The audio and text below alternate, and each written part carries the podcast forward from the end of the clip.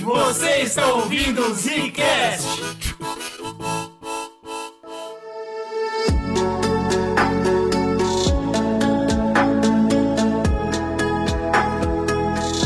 Está começando mais um Zcast no bagulho, beleza? Que fala, Bruno?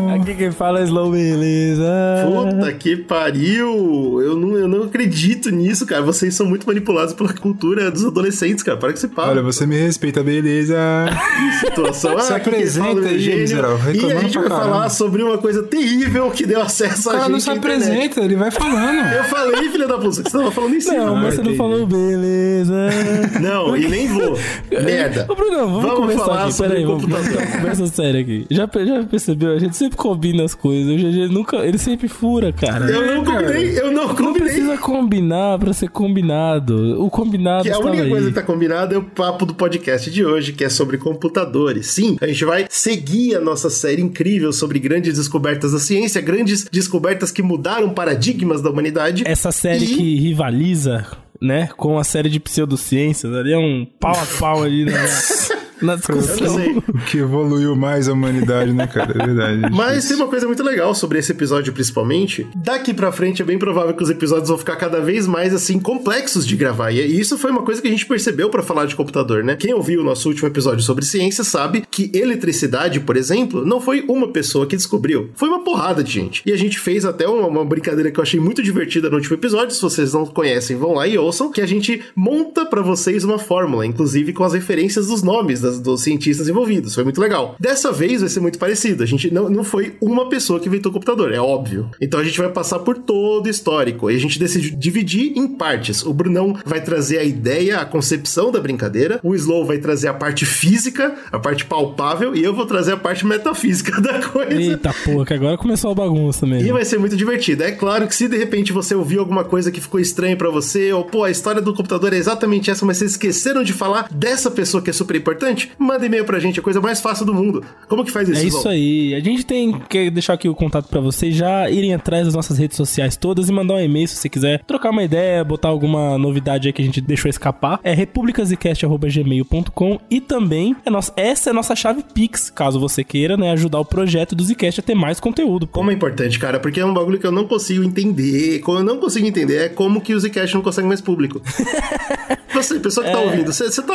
Pega a pessoa do lado aí, que não importa. Pergunta pra ela se ela tem interesse no podcast muito bom. É isso, é isso. Se E ela aí- falar que tem, aí você, você diz outro. Mas É se ela falar que você- não, aí você fala do Zcast. Ah, exatamente. Agora eu comecei a entender o que tá É, exatamente. É importante também você seguir todas as nossas redes sociais, no Instagram, no, no Twitter e as nossas plataformas de vídeo aí, ó, YouTube. A gente tá no TikTok agora também, cara. Então tá tudo aí pra você seguir nós e ser feliz com a gente.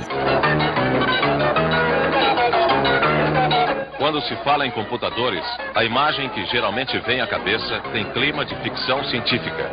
Ambientes gelados, com luz artificial e ruídos estranhos, onde máquinas substituem os homens na tarefa de memorizar, calcular, pensar, decidir.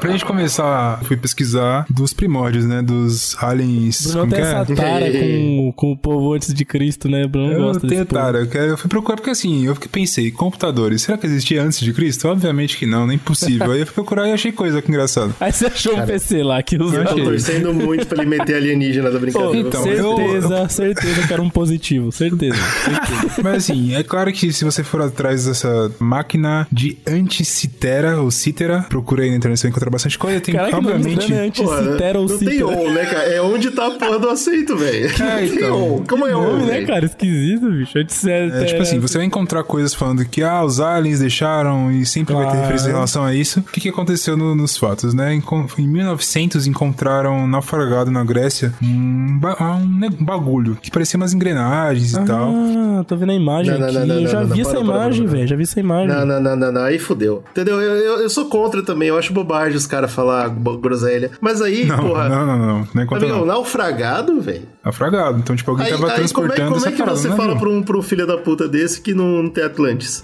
Como é que tá o naufragado? Que, que papo é? Como é que a máquina mais evoluída cientificamente estava debaixo d'água? Você concorda que tem alguma história sinistra por trás? Isso, viu? Porra, lá vem é. com a terra oca, as Ou, coisas dele. Lá vem. Pode ser. Pô, não é possível né? que você... Mano, se você tem... Gente, por favor, se você tem um computador, por que cacete você vai botar ele na água, certo? Porra, você concorda bicho, comigo? ele que que tem a tava sendo Europa inteira de você navio, o navio afundou, cara. É, E por que, caralho. que você tá transportando seu computador de navio, velho? Porra, você não porra. leva seu, seu laptop pros lugares, não, miserável? ah, que pergunta. Aí você tá sendo filha da puta. Gente, tem... ó, Atlântida tá aí, só não tenho vê um não PC quer. aqui, um positivo aqui. Vou levar ele pra minha viagem de navio pra jogar um, um mobinha na viagem. Jogar um Tetris, um negócio, Tem cara. algo errado com esse parada de naufragado. Me incomodou. Porra, cara, Me eu achei que você travou Caralho, nisso, isso na moral. eu, eu teria travado se vocês tivessem encontrado o navio voando, porra. Não fode, meu irmão. Na fragada é que vocês esperam o navio. Puta, vocês são foda. Mas tá bom. Caralho, tá que bom. miserável. Isso é datado de antes de Cristo, certo? É, aí a o- galera foi pesquisar Atlantis é bem antes de Cristo. essa parada e foi datado de antes de Cristo, que era alguma coisa que a galera fazia. Aí teve várias teorias que não servia pra nada, não sei o Aí quê. a pessoa pergunta, porra, como que sabe que é antes de Cristo? A gente já tem um podcast sobre isso, vá ouvir. Sim, é verdade. vá se que informar. Vai se A piada informar. mais terrível é o cara falar que não, não acredita em Atlantis, mas fala depois de Cristo com o peito cheio. Isso é o bagulho que acaba comigo. Mas tá bom. não vou nem... Você quer que eu fale antes da era comum? É isso, gente? É isso que você quer? Porra, olha aí. Tá o quê? Virou um podcast de ciência Não, agora? então eu vou, vou reformular a frase. Foi datado que foi encontrada essa máquina antes da era comum, que foi Tá, justamente antes de Cristo nascer. Porra, não fode, meu irmão. Filha casa coincidentemente, né? Casa coincidentemente. Aí sou eu que tô Ah, falando. legal. É, são não, os livros de história, cara. Ah, Porra, é, aceita. Nasceu Atlantis veio nadando de computador nas costas. E o que a galera descobriu é que isso tinha um, um uso como se fosse mesmo um computador, entre algumas aspas aqui, mecânico, né? Que você conseguia, através dele, fazer previsões de posições astronômicas, ah, vai ter eclipse, calendário, Exato. cálculos planetários de distâncias e coisas assim. E isso não é nenhum absurdo, viu? O, o absurdo é você ter isso em, em mecanismo, né? Mas basicamente, pra quem não entendeu, tipo, ele é um conjunto de engrenagens sobrepostas, né? Cada engrenagem ela tem graus diferentes, vamos dizer assim, de, de giro, e você consegue cruzar informações entre as engrenagens, né? É, eu já vi um bagulho bem parecido, mas óbvio, bem- não era um mecanismo, era só um. é, na verdade, são, eram papéis, assim. Meu pai ele trabalhava com esse bagulho de agropecuária e ele conseguia pegar. Era um Anunnaki, o pai do Slow era um Anunnaki. Você tá se perguntando você, aí. mano, eu achava que era coisa de Anunnaki mesmo. Eu acho que o Slow vai ir longe demais ao invés de falar do relógio, que é exatamente a mesma coisa. Mas vamos, vamos ver. É, um relógio também, deixa o eu- cara, eu deixa o cara, assim, porra. Não, Deixa o Anunnaki Pelo falar, foco caralho. do, desse objeto, parece muito com esse bagulho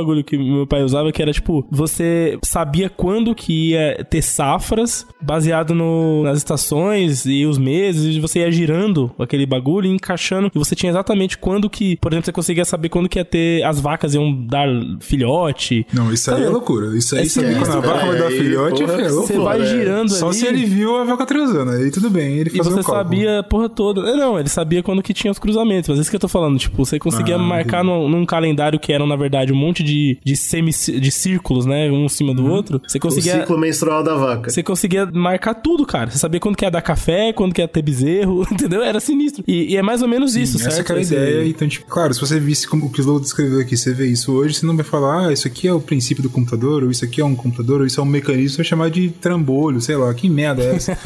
Porque hoje a gente tem uma visão bem diferente do que, que era, mas a ideia é que eles mecanizaram de forma analógica uma paradinha de fazer cálculos, ou... É muito louco, porque essa é a parada. O conceito de computador, já, o nome já diz, né? Computar. Que essa que é a parada que o ser, humano, sentido. o ser humano queria muito fazer. Desde sempre, desde os gregos aí, pelo jeito, O reino O que perdido. o ser humano queria fazer era acelerar a maneira de você computar informações. Porque os caras, depois que, ele, que as coisas começam a, a se ampliar ali, seja na agricultura, seja na rotina do dia a dia, começa a ficar trabalhoso, né? Você contar pedrinha, ou você riscar no chão. Quantos cabeça de gado passou aqui? Aí você risca 40. Sei lá, às vezes tem uma. É, mas o exemplo Ah, do, do Slow, ele tá rural hoje, Eu né? tô... Vou rural, vou rural. Vou usar outro exemplo. Quantos Anunnaki passaram aqui hoje?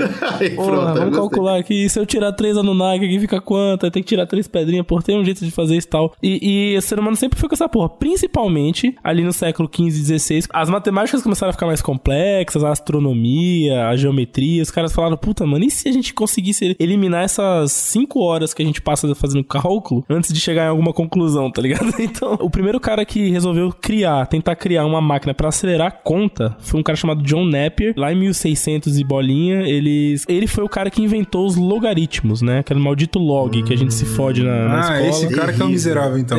Esse cara. Terrível. Pra Cara, quem não é sabe, É incrível como pra mim é um bagulho difícil de entender. Eu, eu juro, eu consigo fazer conta numa boa, mas é difícil explicar pra uma pessoa. O que é log, né? É, é mais fácil você mostrar no papel. Ó, se você transformar isso aqui, essa conta aqui existe. Mas, Mas explicar é. é, foda. O log, o, o que ele criou, o logaritmo que ele criou, que era uma coisa que você fazia fazia escrevendo era basicamente o que ele queria fazer com uma calculadora, né? Porque o Ah, log... com certeza, ele viu, ele fez e falou, cara, isso aqui é uma merda, eu quero que alguma coisa faça por mim isso aqui, porque eu fazer isso aqui é horrível. eu, não vou eu sou filho da puta.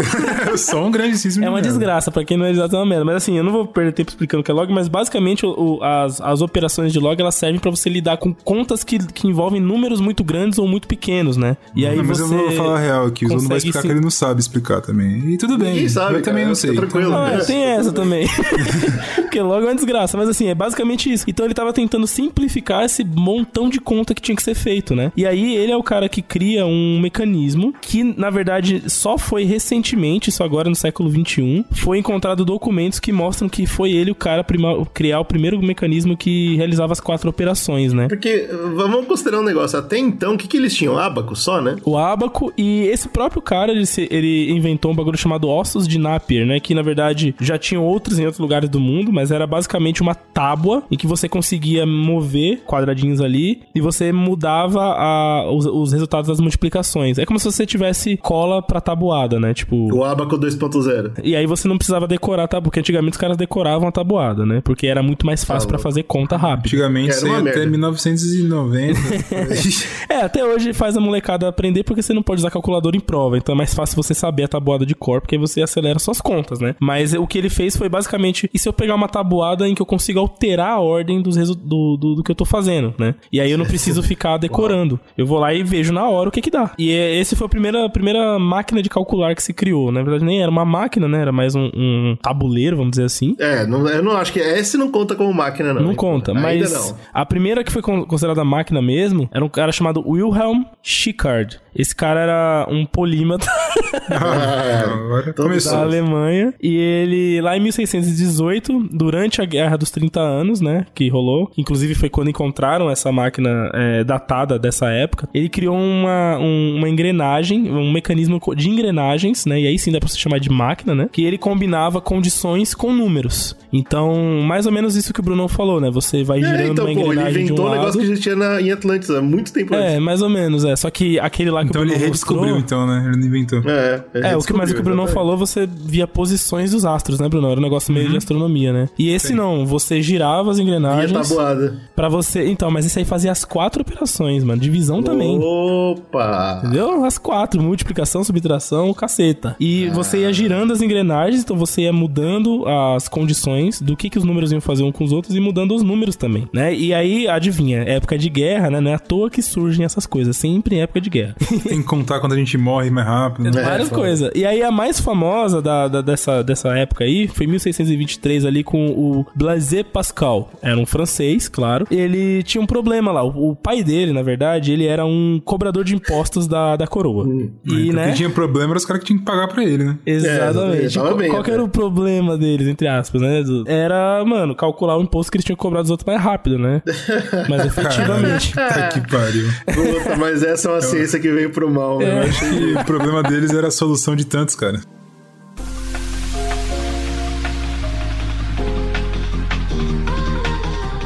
Ele pega essa, essa máquina do Wilhelm e melhora ela, deixa ela pra conseguir fazer cálculos mais robustos, maiores, né? Pra conseguir co- cobrar mais quantias. Péssimo, que evolução então o que ele péssima. faz, basicamente, ele começa a usar um sistema milimétrico de engrenagens pra conseguir abranger mais contas, né, possíveis. E isso encantou um cara da matemática muito famoso, que é o Gottfried Leibniz, né? O Leibniz, ele é junto com Isaac Newton o pai do cálculo diferencial, né? O pai da matemática mais avançada que se conhece. E ele tinha um sonho. O sonho dele era conseguir fazer isso numa máquina, né? Ele, ele, ele queria tirar Automatizar esse processo. o processo Claro, né? de Os caras vão inventando uns problemas pesados e falam, meu Deus, só que meu sonho é que alguém fizesse pra mim isso aqui. É não gastar minha vida inteira pra Exato, porque a gente sabe, né, o problemaço que dá pra você ficar calculando um monte de merda. E aí ele cria a famosa roda de Leibniz, que é um equipamento, uma, essa sim é considerada a primeira máquina de calcular, porque ela, você combina, inclusive, potências de notação científica, como é que chama aquilo? É potência, Você potência. potência, é, você você combina a potência de notação científica para você conseguir trabalhar com números de qualquer tamanho. E é interessante a gente é, separar, porque isso não é computador. Tudo que eu falei agora, nem nada disso é computador, mas o computador vem daí, né? Ele é como se fosse a pré-história do bagulho. São, É não são computadores, né? são calculadoras. Exatamente, são máquinas de calcular que eles foram criando. Que o princípio hoje é, digi- é digital, né? Mas a, a ideia que eles tinham era essa: era só você conseguir acelerar a matemática, não tinha mais nenhuma outra ideia. E algumas pessoas começaram a se utilizar bastante disso, e outras começaram a olhar pra isso como uma oportunidade de pensar em algo mais, né? Mais elaborado. E um deles ainda, né? foi o cara chamado Charles Babbage. Esse cara era um professor de matemática lá de Cambridge e ele olhou a máquina de tecer números que ele chamava, né, nos artigos dele, que era a roda de Leibniz. né? Uau, aí, aí já fica metafísico. Eu acho, eu acho que ficou muito mais interessante. É, porra. Tecer é, mente- números, irmão. A mente do cara já foi pra. Sempre tem que ter um visionário, né? Esse cara era um deles. né? É foda, porque eu acho que tinha muito aquela piada que a gente ouve, né? Que mete o. Eu faço conta muito rápido, tá ligado? Aí você, ele recebe várias contas, erra todas.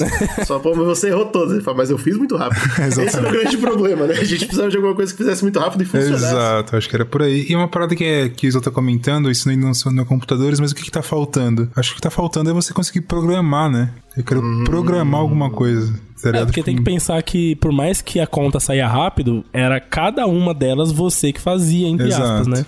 Ou seja, não era rápido. É, era rápido porque você não perdia o tempo calculando. Por exemplo, você tinha Eu acho que era rápido em comparação com o que tinha, né? Isso, justo, justo, Exatamente. e Agora, caneta. agora a grande ideia que o Bruno falou é isso. Imagina se eu não precisasse nem setar os números. Por já deixar uma paradinha pré-pronta ali, eu só jogo. Eu quero esse com aquele e eu quero que faça isso. E já era, porque eu já pré-programei pra fazer aquilo, tá ligado? Sonho, hein? Então essa que é a ideia que foi o que esse cara que o Slow comentou, que é o Charles Babbage, ele teve, né? Ele fez uma máquina analítica, que ele chamava, pra fazer isso. Qual que é a história desse cara? Ele nasceu em 1791, ele era de uma família rica, obviamente, né? Porque senão não teria tempo de fazer uma merda dessa. Muito menos pra ser um polímata, que é o que ele era, obviamente. Pô, mais um polímetro nessa que Eu fico até com uma dúvida, será que Jesus era polímata? Ah, era, viu? Acho que a gente pode deixar pros ouvintes essa, né? É, Quero... é. Manda Era e-mail aí. ilusionista, era líder de culto. Tá vendo? É isso que eu não queria. Por isso que eu falei, jogar pros, pros ouvintes. Você cala a boquinha.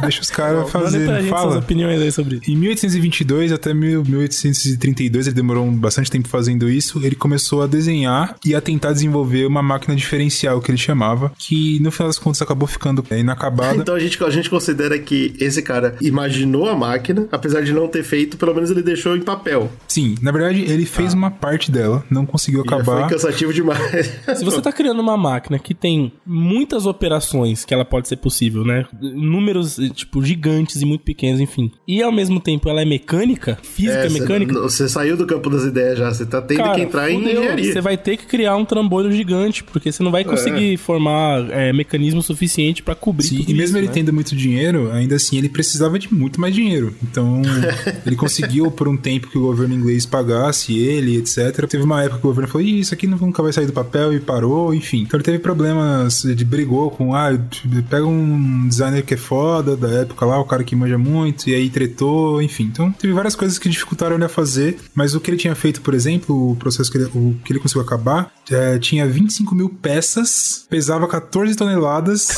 tinha é, dois- 2,4 metros de altura. Então imagina o tamanho do trambolho que ele Porra. fez na época. e ele Isso, cons- isso era uma parte, né? do isso era uma parte, não era completo. Ele não terminou o bagulho. Mano, então, tipo assim, é mais porra, difícil que a pirâmide isso aí, e velho. como o Slow falou, né? Era a força mecânica, não era digital, então você tinha uma maçaneta, tá ligado? Pra fazer. Então, tipo, ficava um doidão lá, segurando a maçaneta. Se você procurar as fotos, você vai ver que tem uma maçanetona assim. Então você tinha, você tinha que pré-programar a parada, ficava um corno voltando a maçaneta. E aí fazia os processos lá. Pô, mas já é muito impressionante Mas esse cara, ele bombou, antes, tá né? ligado? Sim, sim. Na academia, ele apresentou Porra. vários artigos, ele teve um bom prestígio, né? Tipo, onde ele ia, dava palestra. Puta, ele era coach. Ele era coach também, além de tudo. É... Uma das inovações que foram importantes para essa- essas máquinas analíticas dele aí é que ele usava cartão perfurado. Isso é uma coisa que a gente vai vendo que tem um vínculo muito grande com a evolução dos primeiros computadores e tal, até mais digitais. Essa ciência dos cartões perfurados é interessante porque a gente já começa a ver a tal da automatização, né? A ideia toda é que ao invés de você ter que ir lá e mexer cada botão ali pra colocar o número que você quer que passe, você tinha os cartões, eles, eram perfurados em certos momentos ali, e você passava por um leitor ótico, né? E aí onde a luz passava, ele falava, beleza, então é esse número que você quer. E onde não passava, ele, então você não quer esse.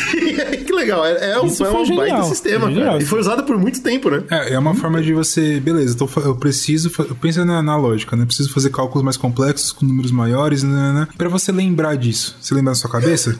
Não, a mas- ideia dessa máquina é que ela ajude você a lembrar disso também. Então isso era uma coisa importante. Então eu trabalhava com loops e várias coisinhas que depois foram utilizadas ao longo do tempo. Claro, como eu falei, ele não terminou de fazer a máquina, ele não conseguiu fazer principalmente a segunda máquina, que era mais pai, não sei o que lá. Mas isso entrou pro Sciences Museum de Londres. E aí a galera, em 1989 até 1991, falaram: pô, vamos pegar essa merda e vamos construir. Eles construíram. Uau. Então você pode Londres ver- em 1990 tinha muito dinheiro pra gastar, né? É, Uau. enfim, tem, Um foi desafio que um doidão, cara. eu não coloquei o nome dele aqui, mas tem um cara que ele. Que era Doidão do museu mesmo, lá, o, é o- che- é, então, o chefe do museu falou: pô, vamos fazer essa merda, vai ser show de bola. Enfim, aí você consegue encontrar o funcionamento. Tem várias coisas dessa máquina. Quem curte esse assunto, eu acho que vai se interessar muito, porque tem muita coisa. Tem vídeo dela É, foda que funcionando, enfim, é uma perda de tempo do cacete, especialmente, né? Mais de 100 anos depois, mas que agora eu fiquei com vontade de ver funcionando sim. Não é, então, é interessante, né? Mas pra você estudar, e como a gente tá fazendo aqui essa evolução de conceitos, né? Lógico, e conforme a gente vai evoluindo ao longo da história, a gente vai percebendo como que isso foi o princípio de tudo.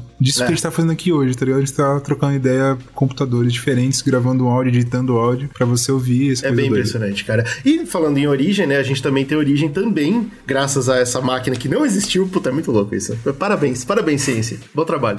a gente também tem origem da primeira linguagem computacional. Isso já é claro complexo que- de pensar já pra essa época, né? Sim, porque se você tem o computador, que nem a gente tava falando aqui, né? Se você tem o cartão perfurado, você precisava colocar uma informação nesse cartão e passar pra máquina pra ela entender o que você queria. Lembrando que essa máquina não existia ainda, mas tinha muitos papéis, né? Tava rolando pela Europa, a galera estudando essa ideia, falando, uau, Hum. Tinha os artigos puta, do cara, né? super dava certo. Se fizessem, pô, pô, se fizessem, Se juntar todo mundo aqui, organizar direitinho aqui, dá bom. Ficava nessa, no ar, né? E quem entrou em jogo, olha só, foi uma mulher, cara. O que em 1800 é, é incrível, né, cara? A Ada Byron, que é filha do Lord Byron, que a gente conhece por ter escrito ah, Don Juan. E ela, ela era filha desse poeta e filha também, de, não, olha só, de uma moça que já estudava matemática mesmo. Então ela, ela teve esse berço dourado com muita ciência e artes, né? Também controvérsias, né? Porque o Lord Byron, a gente já falou um pouco dele num cast muito bom. É, ele não escreveu Don Juan à toa, não. É, a e gente- o Lord Byron não é o cara que a galera fala que é o que o de quem William Shakespeare roubou os bagulho? Não tem essa, fala- essa lenda? Ah, falam que ele roubou de tanta gente que eu não sei, mas, mas falam que é dele também. E é o cara que a gente, quando a gente comenta sobre Frankenstein, tem um cast que a gente fala sobre Frankenstein e, e Drácula, eu acho. Sim, E a verdade. gente conta um pouco da história da, da Mary Shelley, que ela vai pro bagulho do Lord Byron, que era um, eu acho que um dos principais nomes do romantismo, enfim. Ele é um cara pica, mas ele era muito doido, né? Tanto que quando ele teve o filho e viu que era uma mulher, ele falou, ah, eu sou maluco. Aí ele saiu usando droga, sei lá. Ixi, caralho. E deixou, e a mãe falou, caralho, Ele era esse cara é um escrotão, merda. ele enfim. tinha um filho por cor. E aí a É um filha dele, né, tipo, não seguiu os caminhos do pai na, na literatura e foi pra área da, da matemática. do- Sim, do- Pelo muito contrário. dizem é que a mãe dela falou assim, cara, eu quero afastar ela do pai dela, que é um merda, pra ela não ficar maluca igual o pai, que depois de uns anos morreu, obviamente, né? Puta que Mas ainda assim, pelo que eu entendi da história dela, não fui tão a fundo assim, mas parece que ela tinha uma proximidade, eu acho que ela não ficou... Meu pai era um merda. Ela né? gostava muito da parte de literatura, não por acaso, ela era autoproclamada polímata e Opa! metafísica mesmo. Ela, ela tinha muito essa parada de misturar ciência com arte. Já é o terceiro polímata do cast, hein? Vambora. É, claro, 1800 todo mundo era, pô. Qualquer ser humano era polímata. todo mundo que não era pobre, né, que tava sobrevivendo. Ah, né? ela também era, porque era o quê? Era, era faxineiro e cuidador de gado. Pronto, polímata, parabéns. Não, não, não. negativo, negativo. não era assim não, não era assim não. A esse tipo de intelectual múltiplo, que não se deixa restringir pelas paredes de determinada disciplina, dá-se o nome de polímata.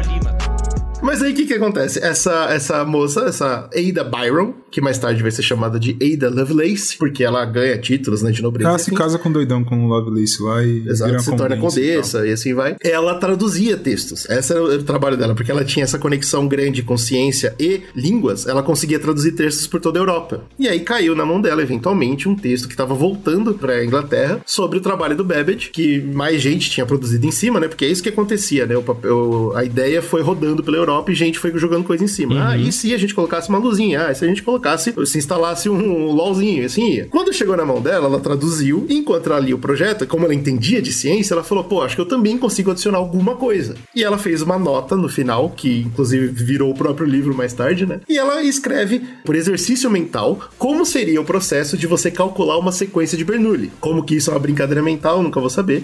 Pra quem não sabe, uma sequência de Bernoulli é tão chato quanto o logaritmo, é uma Uau. sequência de, de resultados resultados aleatórios, né? Que se você tem testes que podem rolar e aleatoriamente eles podem ou dar sucesso ou falha, então só pode ter dois, dois resultados, né? Você pode criar uma sequência a partir daí e essa é a sequência de Bernoulli serve para uma cacetada de coisas da matemática que eu nunca vou entender na minha vida. Mas é, é uma coisa, é uma sequência legal de produzir e, e, e possível de produzir, vamos dizer assim. Quer ver um. É falar legal. Existe ó, uma aplicação que você pode usar. Depois os caras vão evoluir isso pra fazer testes, por exemplo, pra ida ao espaço, né? Não, olha aí. Que você fica simulando um Você monte pode de ir, condição. pode explodir e você morrer. É isso? Os É, você tô tentando que- entender, pra você- cada, Ou vai ou explode. pra cada parâmetro que você vai ter que lidar no seu teste, você pode gerar um resultado aleatório, baseado no, na sequência aí do doidão. Cara, isso parece uma coisa muito. Tô indo pro espaço. O cara me é- fala um é bagulho coisa- desse. Eu falo, então eu não vou, não, irmão. É, então eu vou ficar aqui. Eu Cada aqui. bagulho pode dar ou certo ou errado. Se vocês estão Porra! vendo, eu fui pesquisar minimamente sobre viagem espacial privada que tem agora, viagem espacial entre aspas, né? Porque os caras vão até a órbita e voltam. Morreu já um bocado desses milionários já, velho. Ai, que bom! Ai, que bom! Ah, então Nossa. acho que é um projeto comunista, Aí né? eu gostei.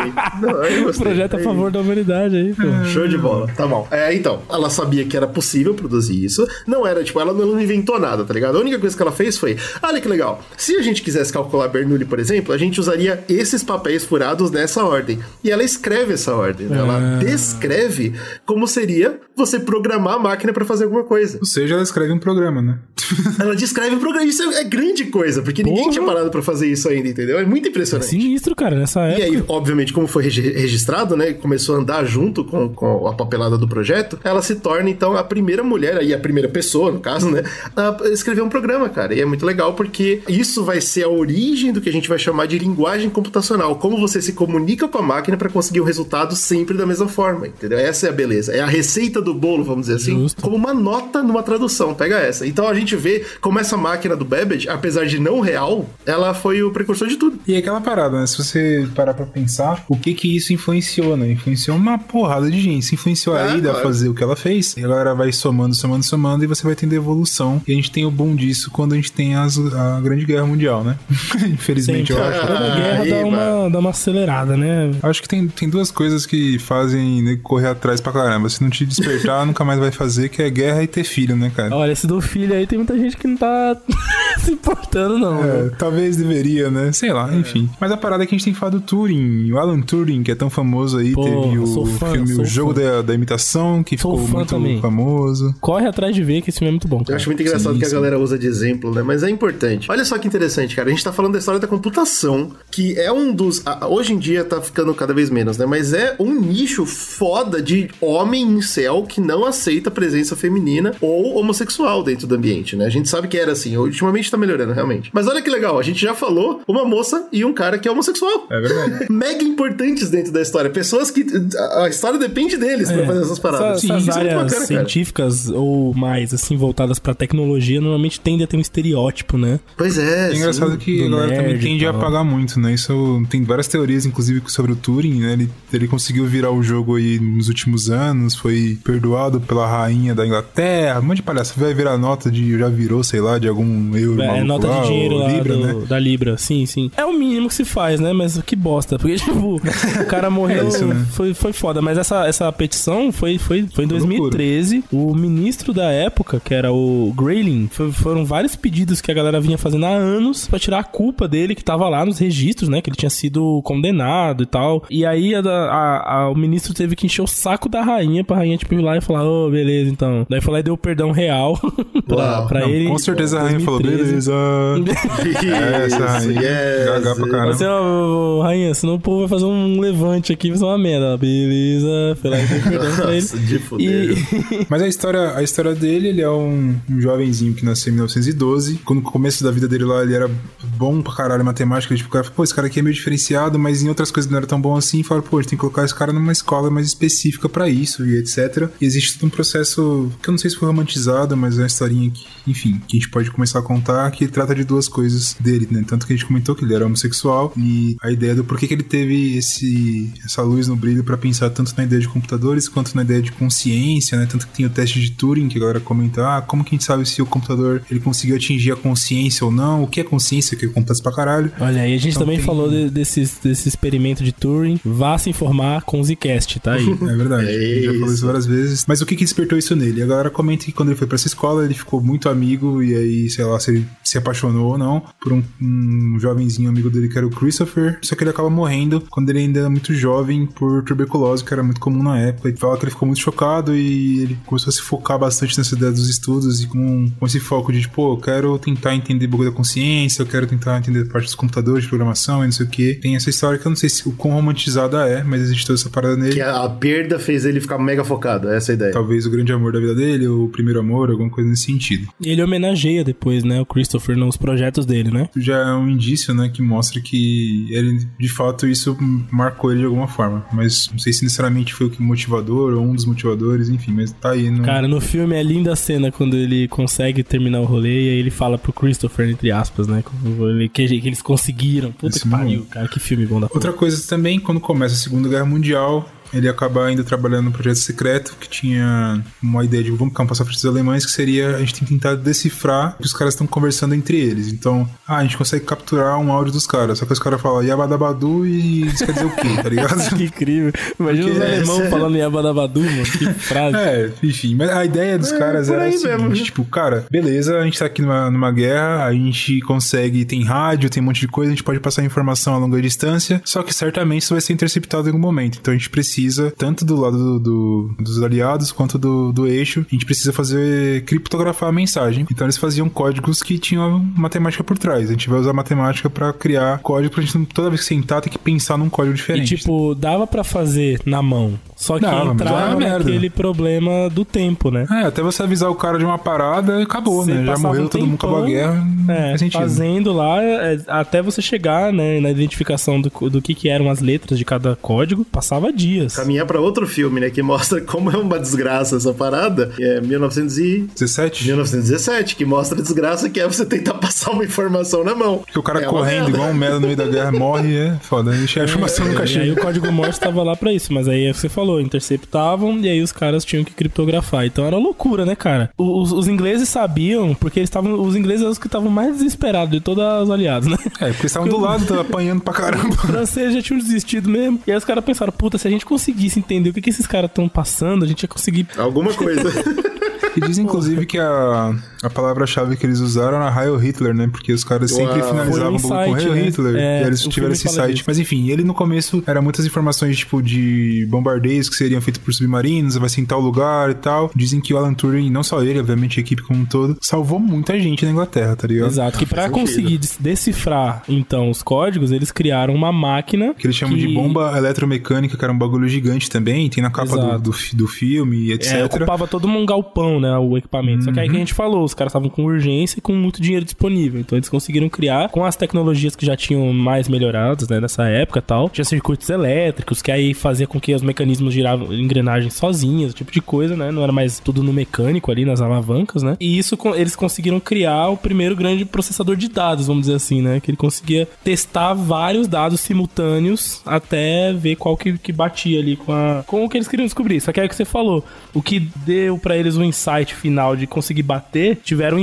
né, a ideia de que toda frase, todo texto dos nazistas terminava com uma saudação a Hitler. Então, se eles pegassem a última frase do texto e já adiantassem a máquina com alguns parâmetros, né? O que, que é o H, o que, que é o A, enfim. E aí a máquina já tinha um passo à frente pra conseguir trabalhar, né? Foi quando eles conseguiram, de fato, determinar o código. Só que qual é o problema? Como era uma parada secreta, ele não foi premiado em público, tá ligado? Com o tempo, como tinha crime você ser homossexual na Inglaterra, foi crime até 1967. E os caras que envolvidos pelo governo, quando descobriram isso dele, começaram a querer desvinculá-lo por desconfiança, projetos, até falando que ele exato. poderia ser um agente duplo. Um E aí coisa. ele foi condenado a um crime de. é Tipo como se fosse atentado ao pudor, vamos dizer assim, né? É, um crime idiota. Como se ele fosse um civil comum, ele era um professor. Sim. Falaram, ó, tem um professor gay ali, isso é, isso é crime e tal. E, e aí foi lá e condenaram o cara. Depois que da morte dele, é que os caras foram ver quem ele era. Tipo, caralho, esse é o, esse é o Turing, o maluco que criou o primeiro Que computador. mano.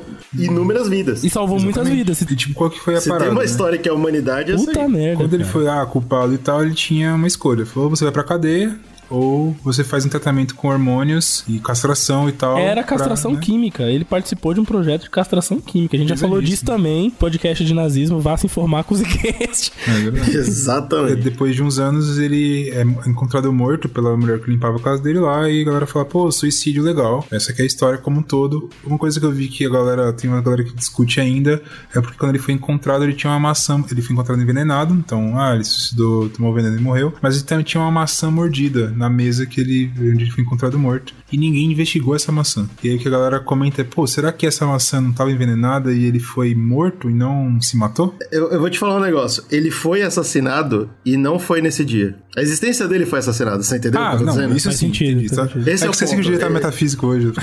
Não, não, ele, ele nunca ia viver em paz num, Não, num sim, ambiente desse. Tipo, não é questão, não é, não é o veneno que matou ele. A parada que a galera comenta é que o, o suicídio encaixa muito bem com a história, né? É, mas ex- existe essa, essa parada e, e dá aquele gatilho pros con- conspiracionistas do tipo, pô, o governo desprezava tanto a, a existência dessa pessoa, da importância que ele teve na parada, que eles tentaram eliminar ele o quanto antes, tá ligado? Ué, Isso é meio doideira. parece que precisava. Ué. Enfim, eu acho que o que eles fizeram já- já tava bom o suficiente. É, já, já pois foi- é, exatamente. Tá bom, cara, para, por favor.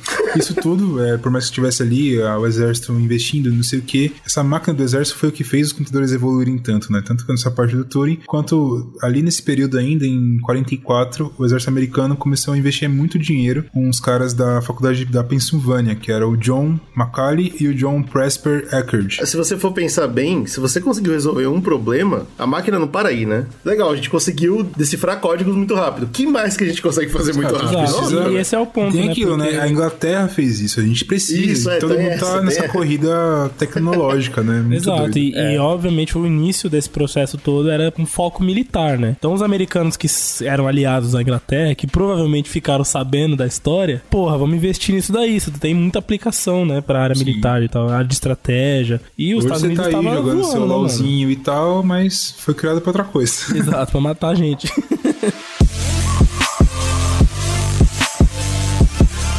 44, o que eles fizeram? Eles criaram o ENIAC, que é o primeiro computador integrador numérico eletrônico, que eles chamam, e foi financiado completamente pelo exército americano. O que eu achei interessante é porque era um trambolho tão grande que muitas programadoras participaram do projeto. Isso é engraçado até pra, pro Homem e a Lua e não sei o que. Tem até um filme também que foi pro Oscar, que eu não lembro o nome. Eu acho que é. Hidden Figures. Isso. Eu esqueci o nome em português que a ver com estrelas, alguma coisa de estrelas, eu acho. Que mostra as matemáticas lá fazendo conta pra caralho, porque era uma coisa muito. Você programar era muito difícil, tá ligado? Eu gosto, apesar dos filmes históricos serem muito bons, óbvio, pra gente entender isso, eu sempre pulo pra ficção científica que eu acho mais divertido. E a gente tem o filme do Capitão América e o Soldado Invernal, onde a gente vê o Zola, o que é um computador que ocupa uma sala inteira. Sim, sim, nessa é uma pegada. representação, Aquele monte já de que ele tem coisa uma influência, uma influência grande até. Quando você vê como que ele é, várias coisas de ficção científica que você vê, você vai reconhecer. Ficou uma coisa meio mítica, depois eles mudaram, inclusive, tiraram da Pensilvânia, mas não foi utilizado na Segunda Guerra, por exemplo. Ele acabou sendo E é muito depois. engraçado você ver como a gente vai e volta, né? Porque a gente tinha, então, esse, esse- um computador era uma sala inteira. E a, e a sala era repleta desses. qu- quase um armário eletrônico, né? Aí a gente evoluiu pra ter um computador minúsculo. E hoje a gente tem as salas, por exemplo, os servidores da Google. É a mesma coisa. É. Aham. É, A tipo, gente tem que ter um fisicamente. servidor na Amazon, na Google gigante, pra que a gente É um consiga monte- usar o é uma laptop sala- pequenininho, o celular. Exato, é uma sala de armários eletrônicos. É claro que, né, cada gaveta desse armário tinha a capacidade de, um- de uma sala inteira naquela época, mas é muito engraçado como a gente foi e voltou. Muito. Mas enfim, se vocês quiserem alguns números, a galera fala que tinha 40 unidades de painéis, pesava 30 toneladas e, né, era uma sala inteira. Então, aquela paradinha que a gente comentou. E pra que que a galera queria isso? Era justamente pra, pô, beleza, a gente tá terminando a Segunda Guerra Mundial, a gente precisa calcular os locais e pra mandar um míssil à distância, coisas assim. Como que a gente faz isso? Levando em consideração que pra você mandar um míssil tem interferência do ar, tem um monte de coisa que tá é interferindo inferno. ali, a gente precisa calcular pra coisa chegar o mais próximo possível do, do que a gente quer. Dá pra fazer isso na mão? De novo, dá, obviamente que dá. Mas se você já fez uma faculdade aí de exato, sabe o quão merda que é quando o professor fala, ah, pra aqui você vai calcular um com resistência do ar. É, integral, aí porra, né? deriva pra cá, é o cacete do inferno e sempre chega na resposta errada ou dá zero. E como que a gente vai fazer isso no tempo hábil? Até porque se você começar a fazer na prática pra atacar um míssil, você precisa ser rápido. Você não pode falar assim, ah, atacar um míssil, passa três dias, mudou, começar a chover e cara, já era. Não, mas a gente fez muito isso, né? Teve na, na Segunda Guerra, que nem quando o Brasil atacou uma porrada de animal. não tem esse papo, que a Tem, atacou tem, um monte de animal. Mas aí Então, eu é acho que isso, era mais cara. medo do que não tem cálculo nenhum, cara. Cara. Foi só medo. Ai, meu Deus. Foi, essa é incompetência mesmo, não foi cálculo. A partir de agora, a gente vai entrar então na evolução. Como que essas máquinas se tornaram super PCs de processamento? E, e hoje a gente tem PCs de processamento muito bons, muito bons mesmo, nas nossas mãos, né, cara? A gente tem smartphones hoje que processam coisas a milhão, cara. E a gente nem tem noção disso, né? A primeira geração de computadores era essa que o Bruno tava comentando. Então, tipo, era os que tinham um tubo de vácuo para gerar grande quantidade de, de fluxo ali eletrônico, né? Só que tinha um grande problema. O tubo de vácuo é uma coisa física, certo? Sim. É uma coisa que pode pegar na mão. Você consegue ver um tubo de vácuo vácuo sem dificuldade nenhuma. Sim. Cada um desse passava uma informação. Então você imagina que para passar, sei lá, centenas de informações por vez, você precisa de pelo menos uma centena deles empilhados. Exato. Aí imagina você tá trabalhando lá no, no quartel do, do, Sargento Geleia, chega uma, uma ordem lá de que você tem que acrescentar operações, né? Então você tinha que abrir mais um bloco do seu computador e criar mais tudo de vácuo. E assim ia, né? E o, o grande problema é que além deles serem muito volumosos, eles também geravam muito calor. Então era quase que insuportável ficar num lugar desse. Muito muito quente. Porque na prática ele é uma lâmpada. Né? Barulho né? do caralho. Toda vez que ele passa uma informação, ele solta um, uma luz. É literalmente uma lâmpada. Pra vocês terem uma ideia, o, a IBM, né, que é uma das empresas mais famosas no ramo até hoje, né? Eles tinham o IBM 650, que era um protótipo usado para esses fins militares e científicos, né? E ele tinha mais de 1900 válvulas, pesava 900 quilos, então ele era considerado um PC portátil.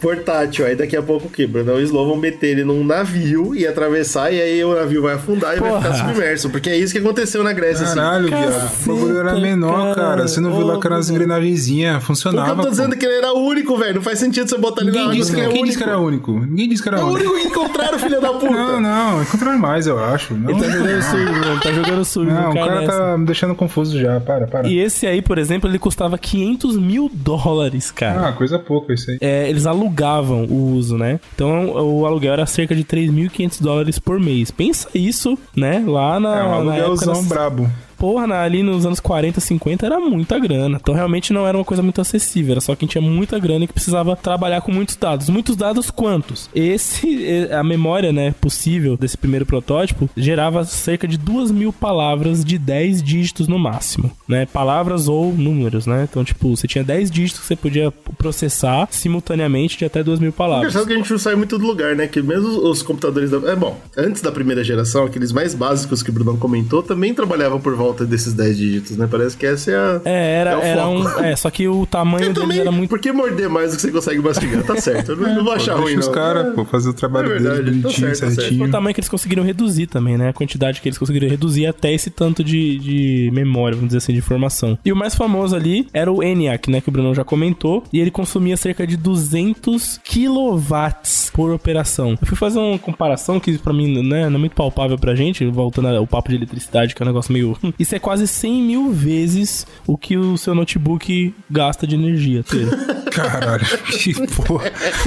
É, é, eu acho que quando a gente fala de computador, a gente entende o termo evolução como pra caralho, nunca mano. antes, né, cara? Muito é bizarro. É gritante, é então não era só caro fazer e caro usar, era, né, tipo, alugar. Era caro você também ligar o bicho. Tanto é que ele só era instalado em regiões próximas de, de né, usinas que forneciam. Caralho, perto da usina. Pode crer, porque se você pensar bem, nessa época a gente não tinha nenhum sistema tão, tão bom assim de distribuição. Então, se você fizesse muito longe, mesmo você tendo energia, pode ser que não conseguisse chegar. É, né? ou caía, falhava muito a energia antigamente. Também. Puta. Então, a pessoa tava tá calculando o bagulho lá, o bagulho desliga. É. a energia pisca, aí fudeu, né? Não tinha. Mas tem a rádio peão, né? O Eletron chama por favor, irmão. Colar lá o bagulho consome demais. É muito trampo. Foda, não, não, não. Negativo. Você tá louco. Colégio Real Cambridge. Aqui diz que você era um prodígio na área da matemática. Realmente não me sinto apto para avaliar isso, senhor. Qual é a sua idade, Sr. Turing? 27. E quantos anos tinha quando recebeu uma cadeira em Cambridge? 24. E quantos anos tinha quando publicou esse artigo cujo título eu mal consigo entender? É, 23. E ainda assim não acha que isso o qualifica como prodígio? Bom, Newton descobriu o teorema binomial aos 22. Einstein escreveu quatro artigos que mudaram o mundo quando tinha 26. Pelas minhas contas, eu Eu nem chego aos pés deles. E aí eu queria comentar rapidinho de um cara chamado John Newman, que esse cara, ele era um grande polímeta. Mentira, ele era um cientista mesmo, um físico. Opa, opa, enquanto que a gente. A 1900. Ah, acabou o polímetro. Não existe mais É, polímetro. não tamo, já estamos já pós Segunda Guerra Mundial, né? O que os Estados Unidos estavam fazendo? Evoluindo o conceito de bomba atômica, né? Que é isso que eles estavam arregaçando. E o John Newman, ele participou junto com o Stanislaw Ulan. Esses dois, eles eram os cabeças do projeto da bomba H. Aquela que o Einstein tanto lutou contra e que foi uma polêmica na época, porque de fato, né, ela pode destruir a camada de ozônio da atmosfera, que é uma caceta. E uma das coisas que eles precisavam pra fazer a bomba de hidrogênio funcionar, o projeto funcionar, era matematização rápida, né? E o ENIAC não tava conseguindo dar conta, mano, de tantos dados que eles precisavam simultâneo. Ele começava a calcular, né? Ele falava, tá, agora depois desse momento aqui vai explodir toda a atmosfera. Ops. ele parava, ele parava. Falava, não, eu não vou calcular essa Não, porra. o ENIAC não Ele dava falava, Nossa, conta, que estranho. O computador não tá aguentando. E o aí? Tentando salvar a gente. E o John Newman, ele foi, um dos, ele foi importante nesse aspecto porque ele junto com o Stanislaw, eles criaram um algoritmo que, de- que a gente pode de- até linkar com programação, né, depois. E esse algoritmo era chamado de computação hidrodinâmica, que era aquilo que você falou, GG, que era tentar simular é, situações, tá ligado? Então, pra bomba, pra bomba de hidrogênio funcionar, a gente precisa de várias simulações aqui, de vários cálculos, só que era extremamente trabalhoso. E eles pensaram, se a gente conseguisse colocar esse algoritmo na máquina, e a máquina fosse trabalhando esse algoritmo, gerando os, os- os resultados pra gente simultâneo, e pá, e pá, e pá, É, porque a gente tem a evolução da AIDA. A AIDA consegue colocar em papel o que seria você ter uma receita de bolo pra dar pra máquina toda vez. Isso. Esses caras, eles querem um passo além, né? E se eu não tiver que dar pra máquina toda vez? Exato. Se ela tiver na máquina. E aí vem um conceito que ele criou, que é a arquitetura de hardware, que é usada até hoje. Que na época ele não conseguiu botar em prática, óbvio, porque não tinha tecnologia, mas o conceito que ele deixou no papel se tornou a, a- o mapa que a gente usa hoje. Que basicamente ele falou: olha, pra isso se funcionar, a gente precisaria acrescentar dentro da máquina uma memória. Teria lá os códigos de algoritmos que ela conseguiria buscar da própria memória. A gente não precisaria ficar alimentando, né? Que é aquele conceito é genial, da né, AIDA e velho? tal. E também o de processamento, que ele colocou e falou: ó, a gente precisa também que dessa memória exista uma parte dessa máquina que seja específica para processar esse dado de um lado pro outro. É uma memória Que não seja ocupada por mais nenhuma informação. Caso contrário, a gente perde essa É, informação. entendeu? Então, tipo, ele montou. Ele montou a, a CPU dele ali na cabeça pra, tipo, coordenar uma coisa com a outra. A gente precisaria de uma de um circuito, né? Que fosse coordenando as duas informações. Pra uma não depender da outra diretamente, né? Elas trabalharem Entra aí o processador, né? Então, É, esse aí seria a tudo, placa-mãe, vamos dizer assim, né? Que é aquela Ah, que você... placa-mãe e processador. Exato. Então, que aí em 48 veio a invenção dos transistores, né? Uma evolução gigante na área da, da elétrica, né? Tamanhos muito pequenos, né? Pra fazer os circuitos Mano, a funcionarem. diferença entre o transistor e o, o tubo de vácuo é, é a diferença É um salto, entre, né? bicho, é, entre a idade da pedra e a idade da É informação. um salto, né? porque... aí você consegue diminuir demais o tamanho da- das máquinas, por Porra. exemplo. Você consegue aumentar bastante também a eficiência, né, de funcionamento delas. Então, tipo, é bizarro, assim, é surreal. É um, é um infinitésimo do tamanho para um funcionamento muito mais seguro e muito mais longínquo. É. Porque o negócio do tubo de vácuo é que ele estraga, Exato. ele para de funcionar. E às vezes dá errado o bagulho lá, né? Então... E dá errado, assim, ele vaza, é tudo uma merda. Aí- Agora o transistor não, cara, ele funciona para sempre, ad infinito. Bom, a empresa, a empresa que resolveu apostar nos transistores, né, aí nessas máquinas foi a IBM novamente. Em 59 ela lança um protótipo da IBM 1401, que era ainda baseado nos cartões perfurados, aquele conceito mais antigo que a gente já comentou, mas ele acrescentou e mesclou, entendeu? Colocou o transistor aí pra gente acelerar esse processo e vamos ver. E deu certo. Não, imagina, mano, a, a máquina ela conseguia computar na hora que você botava o cartão, entendeu? Exato. Demorava muito mais tempo pra você colocar o cartão do que pra ela fazer as contas. E aí Olha eles já loucura. conseguiram passar pra 4 mil caracteres. E ainda nesse mesmo protótipo eles conseguiram chegar a 16 mil. Claro, velho.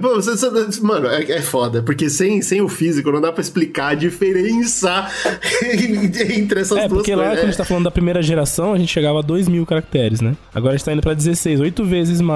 16 eles estavam sendo humilde, cara. Então é bastante. E aí, é, como funcionou, os caras falaram, porra, esse é o futuro, esse é o caminho, vamos pra cima dos transistores, né? E aí vem a segunda geração de PCs, que ali vai pro final de 50, já início de 60, que aí é quando também tem a evolução dos circuitos elétricos, que a gente já comentou no podcast passado. E aí eles juntaram tudo numa coisa só, né? Vamos deixar a eletricidade trabalhar. Pela gente, né? E aí eles conseguiram criar a primeira memória de núcleo magnético, né? E aí vem o conceito lá do Newman, onde você consegue colocar informação e aí através da, dos circuitos você consegue puxar essas informações mais rápidas. A IBM de novo saiu na frente, mas ela não foi a única empresa, né? Junto com a DEC, que é uma empresa que nem existe mais, eles lançaram protótipos, né? A IBM lançou o IBM 1620, totalmente à base de transistores, conseguiu chegar a 60 mil dígitos decimais. Então agora. Eu falei para você que eles estavam sendo humildes. A brinca... eles, vão, eles conseguem mais, conseguem mais. Agora a brincadeira ficou séria, porque aí o, né, os militares ficaram loucos, né? Puta, agora a gente consegue coordenar a guerra toda aqui de dentro de uma matar sala. a gente pra caramba. Né? Foi aí que começou a criar é, os conceitos de, de QG lá computacional, né? Que aí você tem uma sala de Manhattan, sei lá, é, controlando todas as informações de uma, de uma incursão militar, por exemplo, em outro lugar do, né, do rolê. Em tempo real, cara. Tempo, Bom, re... tempo real é. não, porque quem que atrasa? O ser humano. É, é exato. e você tem a DEC, que é uma empresa que talvez tenha falido por isso ou não, que eles criam o PDP-1, que é a primeira máquina destinada para uso mais pessoal, entendeu? Eles tentaram criar o primeiro Hum. personal computer, o primeiro PC, né? Olha aí, olha do Só do que- PC. Ah, meu Deus. Só que Ah, mas em 60 eles não estavam nem cedo demais, cara. Até que tava no momento certo. Acho que ele só, só faltou investimento. Mas não era uso pessoal civil, tá? Não era pra jogar um LOLzinho, não. Era uso pessoal do cientista, entendeu? Então, tipo, por exemplo, eu tenho um laboratório de pesquisa e aí eu vou dar um personal computer pra esse pesquisador trabalhar os dados dele. Então, eles focaram nisso, porque antigamente um único PC da IBM, por exemplo, trabalhava todo mundo de uma vez só, né? Não, mas aí eu já sei porque deu errado. Porque se fosse por povão, ainda vendia. Agora, cientista é tudo pé rapado, velho. Cientista não tem dinheiro, não, velho. É foda.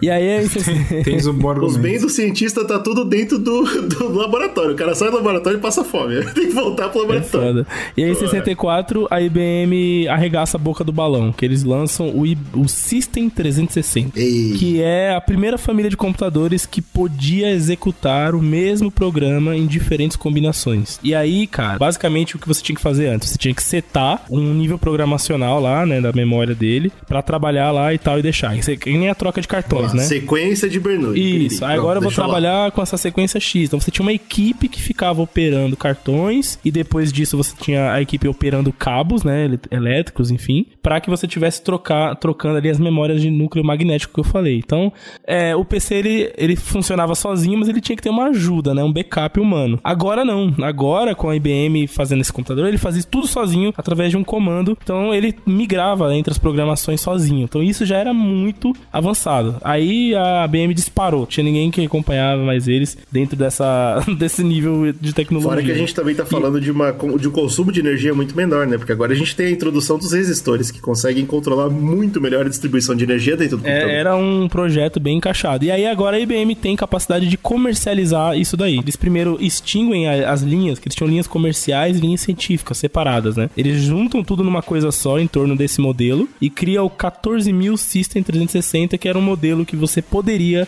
qualquer um poderia ir lá e, adquirir. Obviamente que nem todo mundo tinha grana pra isso. É, mas pelo menos não acabava com a energia de uma barragem. Exato, e ele inteira. não tinha mais o tamanho de um galpão, né?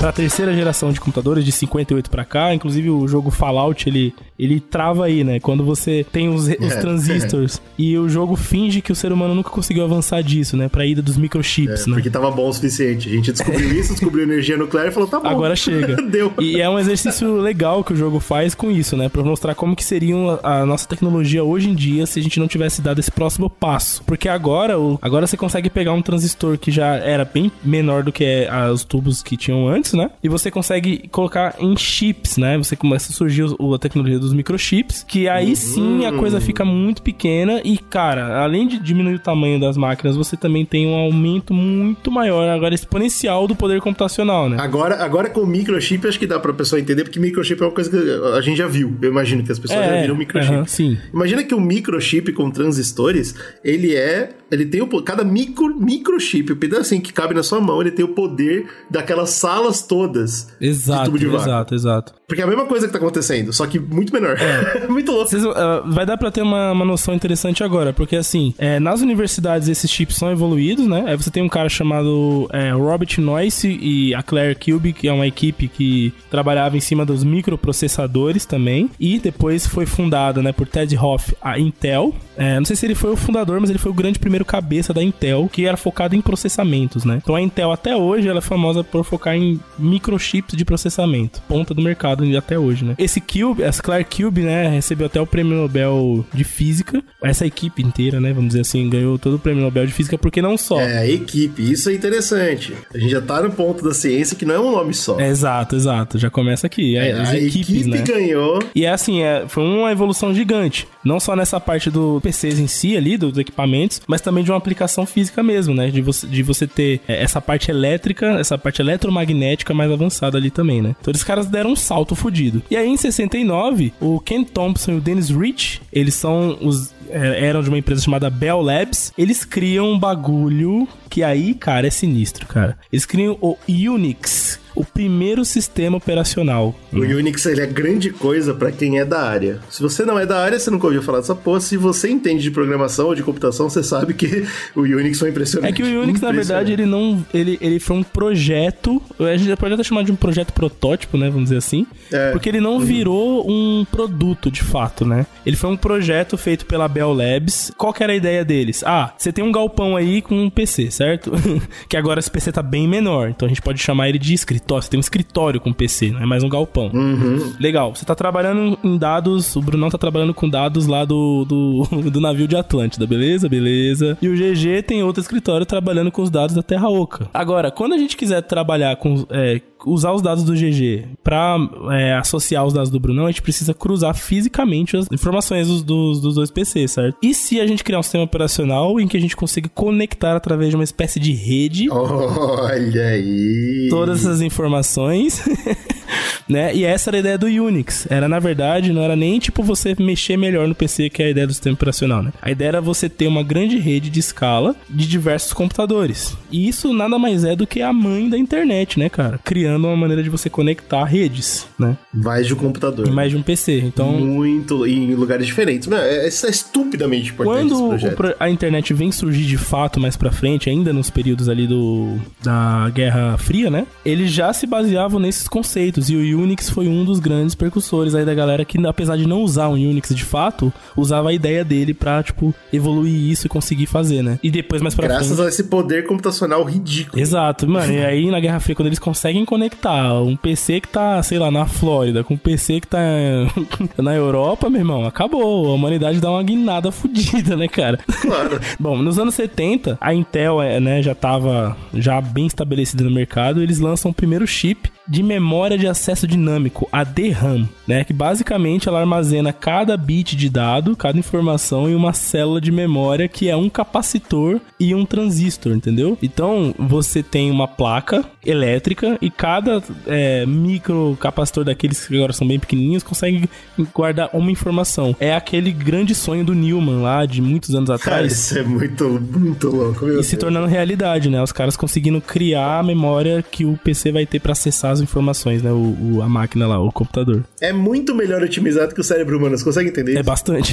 bastante- É é, muito muito. melhor otimizado. É muito mais. É, o caminho muito mais lógico, né? Bom, e também a IBM, liderado pelo Alan Sugar nessa época, tava ali brigando no mercado também. E eles conseguem criar o disquete. E o disquete, Ei. ele nada mais é do que uma memória, né? Física que você pode tirar do computador A famosa memória e móvel. colocar né? em outra, exatamente. Só que mais do que isso, a evolução do disquete é muito sinistra, porque tinha um bagulho muito louco. Você na DRAM, você coloca o que você tem pra colocar e acabou, tá lá. No disquete, mano, você altera o que tá lá. Isso é muito. A capacidade de regravar a informação. Você tira o que você não quer mais e põe o que você quer agora, e depois você pode passar de um PC pra outro e, e- e salvar nas DRAMs depois e tirar e usar pra outra coisa, tá ligado? É muito doido esse cara. Notou que dominou depois o. Até ali no começo dos anos 2000 se usava, né? ah, Finalzinho dos anos 90, só que foi parando de usar disquete quando chegou o CD. Mas a ideia do CD, do pendrive, do, do segue o disquete, né? É a mesma ideia. Só que o disquete disquete ele cabia o quê? 2 a 5 megas de tamanho, que hoje é ridículo, né? Nenhuma música tem isso mais.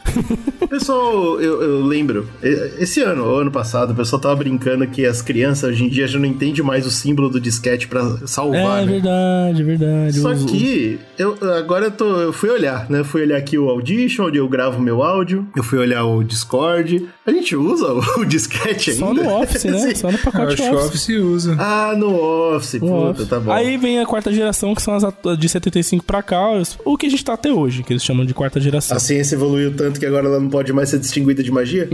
tipo isso. Porque é, nada mais do que aconteceu foi a evolução desses microchips, desses microprocessadores, que a cada ano evolui, né? Você tem vários, por exemplo, os processadores da Intel hoje tem vários núcleos, né, cara? A gente aprendeu a fazer as coisas menor e a gente tem acesso a mais materiais, materiais diferentes que conduzem de forma Isso. diferente. E a gente conseguiu fazer agora o que a gente Exato. quiser. né? Tem um, inclusive tem um minério que o Brasil tem a maior reserva do mundo, que é índio.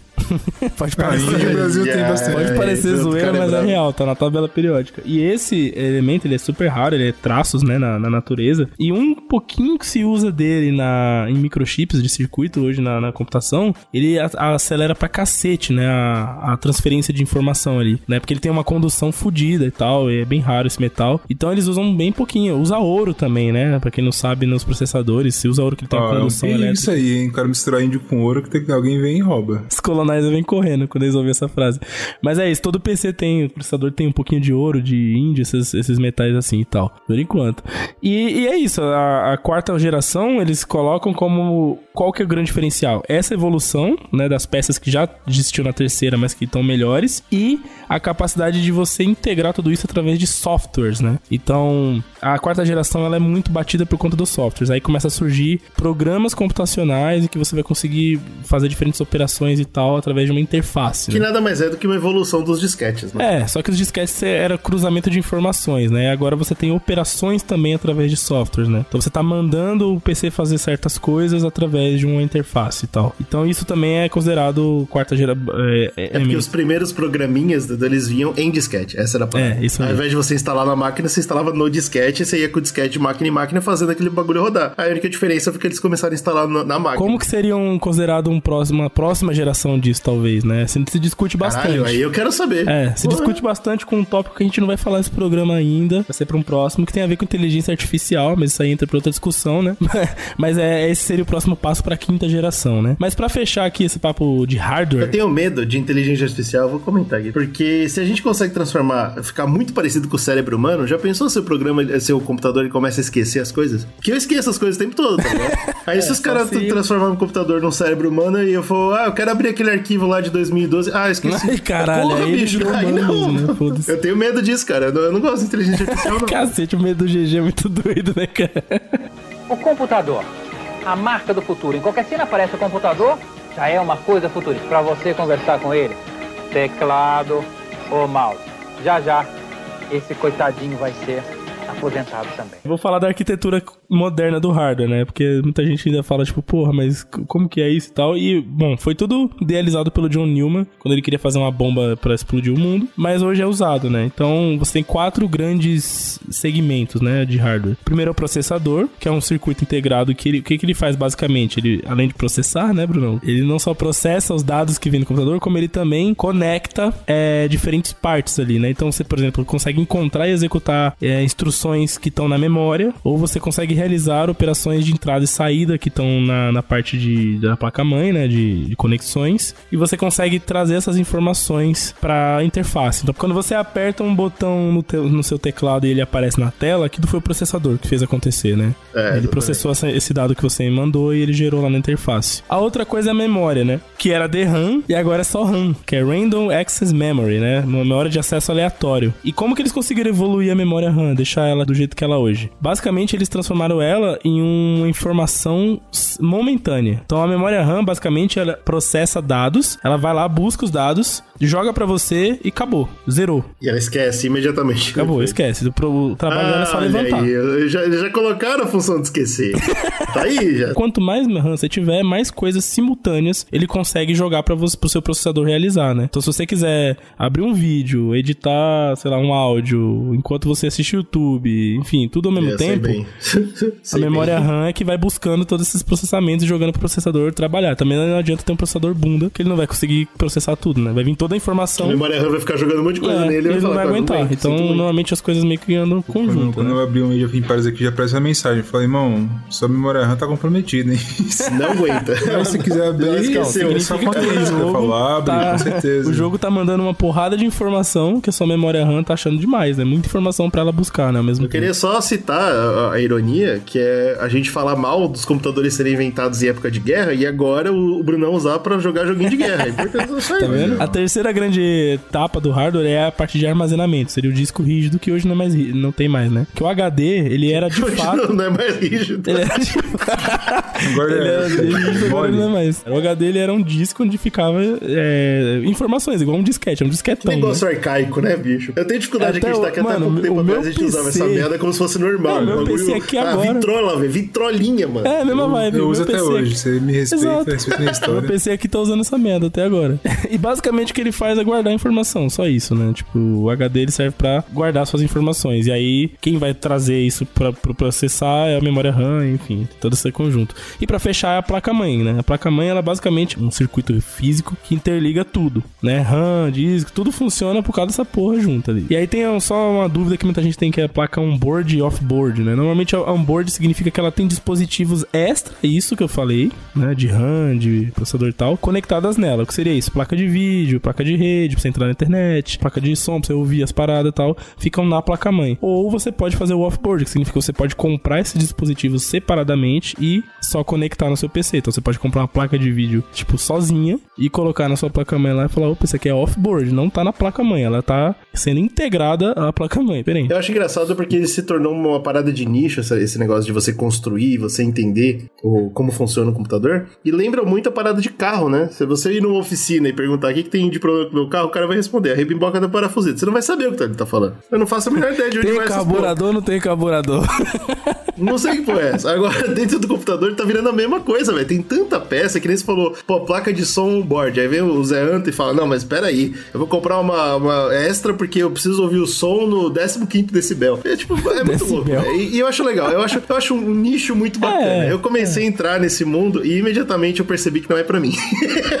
Mas tem o outro lado, né? Você também pode ir pro lado mais, mais vamos dizer assim, vi- virtual da coisa. Hum. eu acho que, inclusive, o futuro é 100% etéreo. Ô, louco. A, a gente, É- é um- a gente tá vivendo nessa parada já. Porque a gente já assiste, por exemplo, série e filme sem ter a mídia física, certo? A gente já joga os jogos sem ter a mídia física. O, o futuro é, é não ter nem o hardware, entendeu? Você só ter o monitor e você se conectar com algum lugar, que nem a gente comentou aqui, as salas e salas de, de, de, Sim, de sim. computador que eles têm lá na Google, no inferno, e você só passa a informação pra lá e ela devolve a informação pra você e você tá, por exemplo, jogando ou trabalhando sem ter nada de hardware. Eu acho que esse é o futuro, tipo, muito óbvio que a gente tá chegando. Mano, mas aí é foda, tem que ter internet boa mesmo, né? Pra você conseguir. Não, eu não acho que o problema nem é esse. Eu acho que isso só não acontece porque é muito lucrativo esse- o negócio de peças. Inclusive, ah, a gente tá vivendo um problemaço, né, para o meio ambiente, porque agora que descobriram que dá pra usar placa de vídeo pra minerar Bitcoin, a gente tá. A nossa eh, pegada de carbono aumentou triplamente Cacete. nos últimos anos, porque a galera tem agora salões e salões dessa merda rodando o dia inteiro. Aham, verdade. Então, assim, é muito sinistro. A gente tá indo por um caminho meio errado, assim, mas eu acho que se isso passar, se de repente, finalmente a gente afundar Bitcoin, não sei o que vai acontecer, a gente vai entrar numa era muito mais de nuvem, tá ligado? Eu É. acredito que é o próximo passo Com mais certeza. claro. Inclusive, porra, nuvem é um puta negócio hoje em dia, né?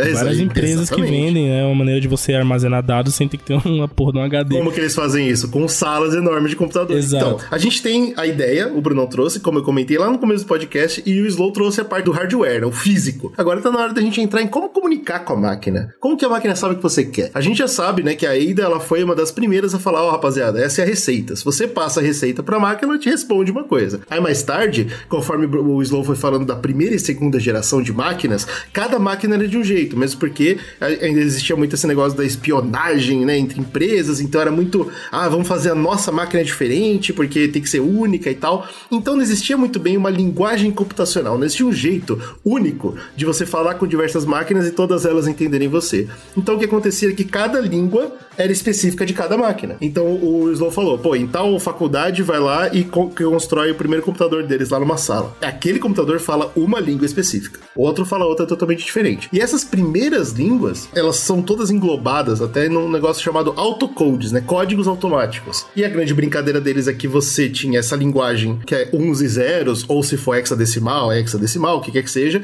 uma linguagem que a máquina é capaz de entender, e você tinha que ter uma outra linguagem que o programador ia colocar os programinhas dentro da máquina, como a gente veio conversando aqui. Quando a gente tem os transistores e tal, a gente é capaz de começar a colocar informação para ficar na máquina, né? E aí que veio essa parada dos autocódigos e os compiladores de código. Mais ou menos nessa época de 40, 50 até os anos 60, existiam esses códigos que você digitava. Então você tinha lá 2 mais 2, responder.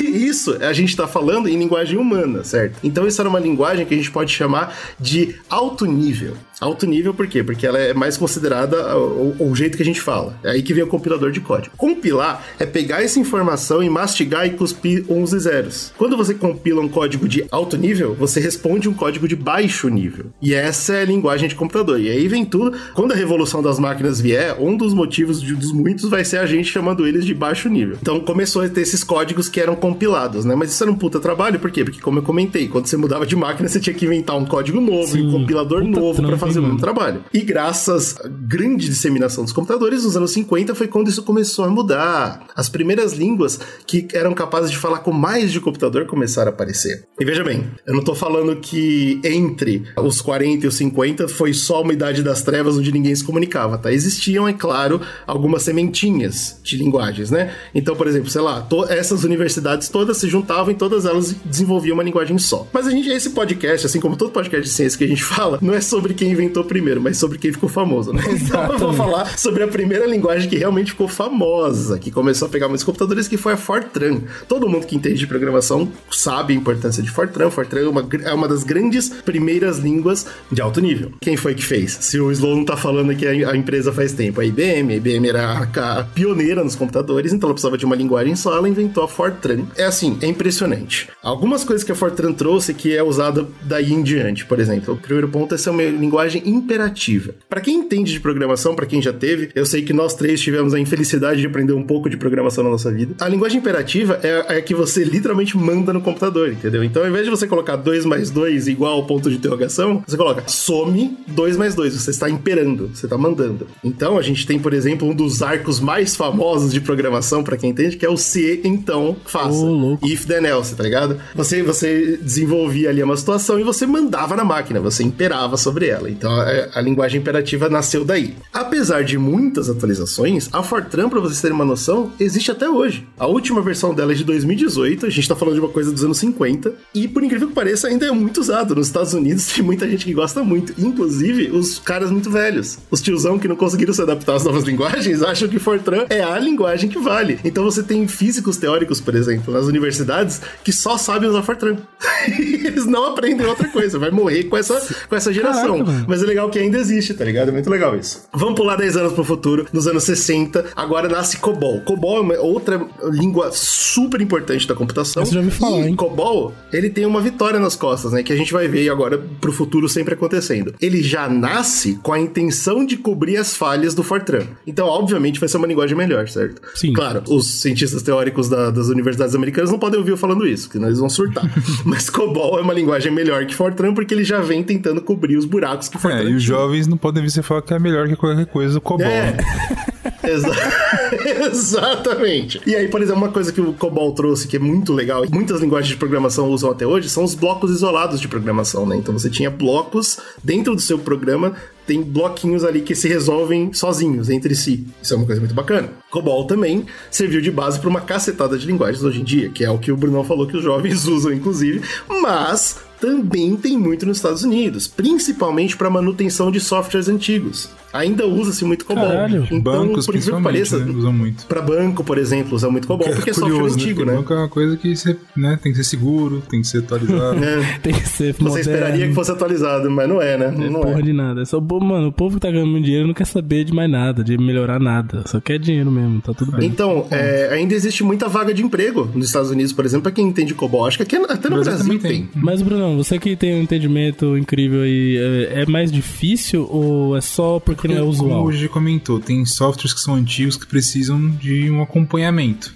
Tanto que teve um fenômeno quando a gente gravou o cast falando sobre as curiosidades curiosas, alguma coisa assim, que a gente comentou do bagulho do milênio lá, o bug do milênio. O bug do O que milênio. eles fizeram? Tipo, eles precisavam de pessoas velhas e pegaram caras que estavam aposentados, tá ligado?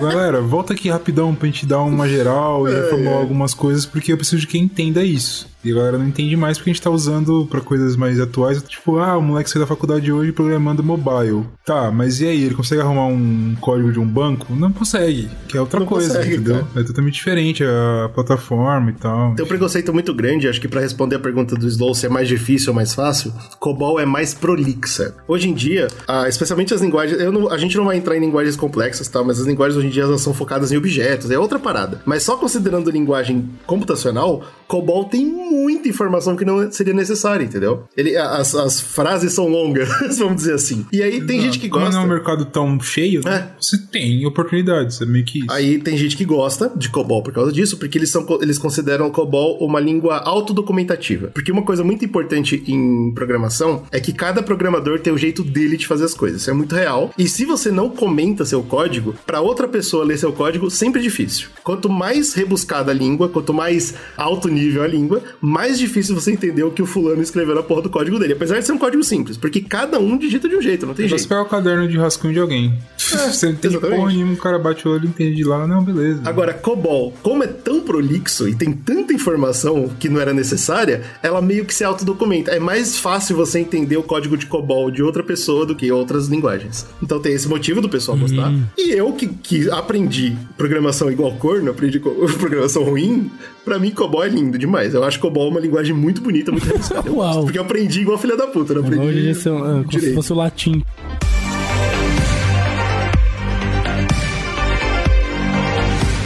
Finalmente, a última que eu quero comentar das grandes mamães aí das linguagens de alto nível é claro que é a C, né? A monstro. Você já ouviu falar anos demais, hein? 70, não entendo sim, nada. de não novo, Isso é interessante, isso eu até gostava, assim, bem de longe. Ela lá eu aqui, bem longe. É, eu não mexendo nela, eu gostava pra caramba. E o que, que tem o C de especial, se é 10 anos depois? A C veio pra cobrir os buracos da Fortran e da Cobol. Então C é ainda melhor. Olha Caralho. só. De novo, eu sei que muita gente vai ficar puta de eu falando isso, mas é a, é a realidade. eu sinto muito. C é muito boa, C influenciou muitas linguagens. Não por acaso hoje a gente tem C e C Sharp como linguagens que são. que As três elas disputam os principais lugares, né? A C C normal, ela tá entre as cinco mais utilizadas hoje no mundo.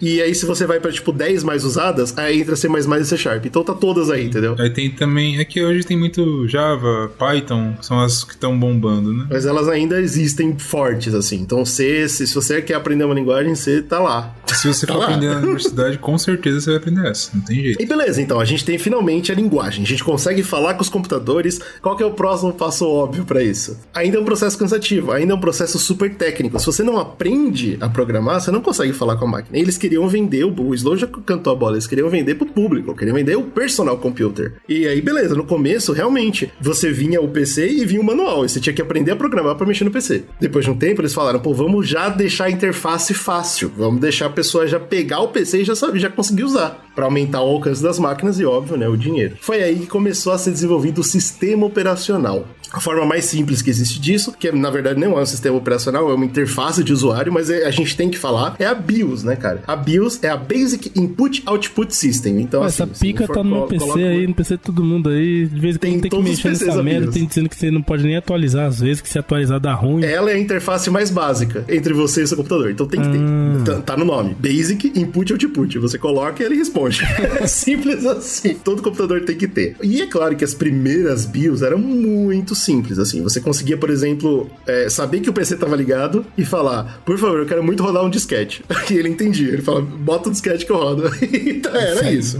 O que já era grande coisa. Porque, como eu comentei, os programinhas estavam no disquete, né? Então você enfiava o disquete, o programinha abria, você usava e tava show de bola. Óbvio que a gente teve que evoluir a partir daí, e o primeiro sistema operacional mesmo, que era usado fora da BIOS, né? Era uma coisa além da BIOS, ele é um conhecido até hoje da galera, que foi desenvolvido pela Microsoft. É o MS-DOS. O DOS, né? O Disk Operating System. Isso você consegue acessar no seu Windows. Olha só que maravilha. Aquela tela preta, com o códigozinho É branquinho, tá que ficou famoso dos filmes de hacker, né? Tudo é isso, é tudo bagulho preto com. É. Isso não faz o menor sentido. Não, mas, é, mas, ficou famoso. É, mas pelo menos é o visual que a gente tem da cultura pop, talvez, sei lá, da cultura É. disseminada aí. E, e assim, ele era funcional o suficiente pra época, certo? Não, não, tinha, dor de, pro- não tinha dor de cabeça Você nenhuma. pensou, Até você usa um entra- computador que você não tem um mouse? Isso é loucura. Pra mim é doideira. Então, foi a resposta, foi exatamente o que a Xerox pensou. Falou, cara, Cara, o Xerox, né? Quem diria que a Xerox já foi alguma coisa um dia, né? Xerox, velho, é totalmente inesperado. Eu não sei como que pode, mas foi ela que respondeu a pergunta do Brunão. Em 81, a Xerox lança o Information System. E ele é gráfico. Você vê o que tá acontecendo. Você mexe